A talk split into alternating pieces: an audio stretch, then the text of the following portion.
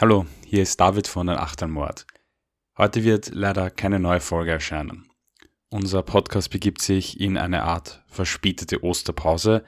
Im Moment gibt es sowohl bei Sophie als auch bei mir sehr viel zu tun und wir haben daher leider im Moment wirklich nicht die Zeit, eine weitere Folge zu bearbeiten. In jeder von unseren Folgen stecken viele Stunden an Recherche, Verfassen des Texts, die Aufnahme sowie das Zusammenführen, Schneiden und Bearbeiten der Aufnahme.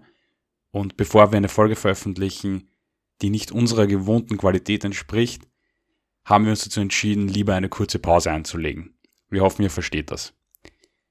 Die nächste Folge wird daher erst im Mai herauskommen. Bis dahin wünschen wir euch alles Liebe.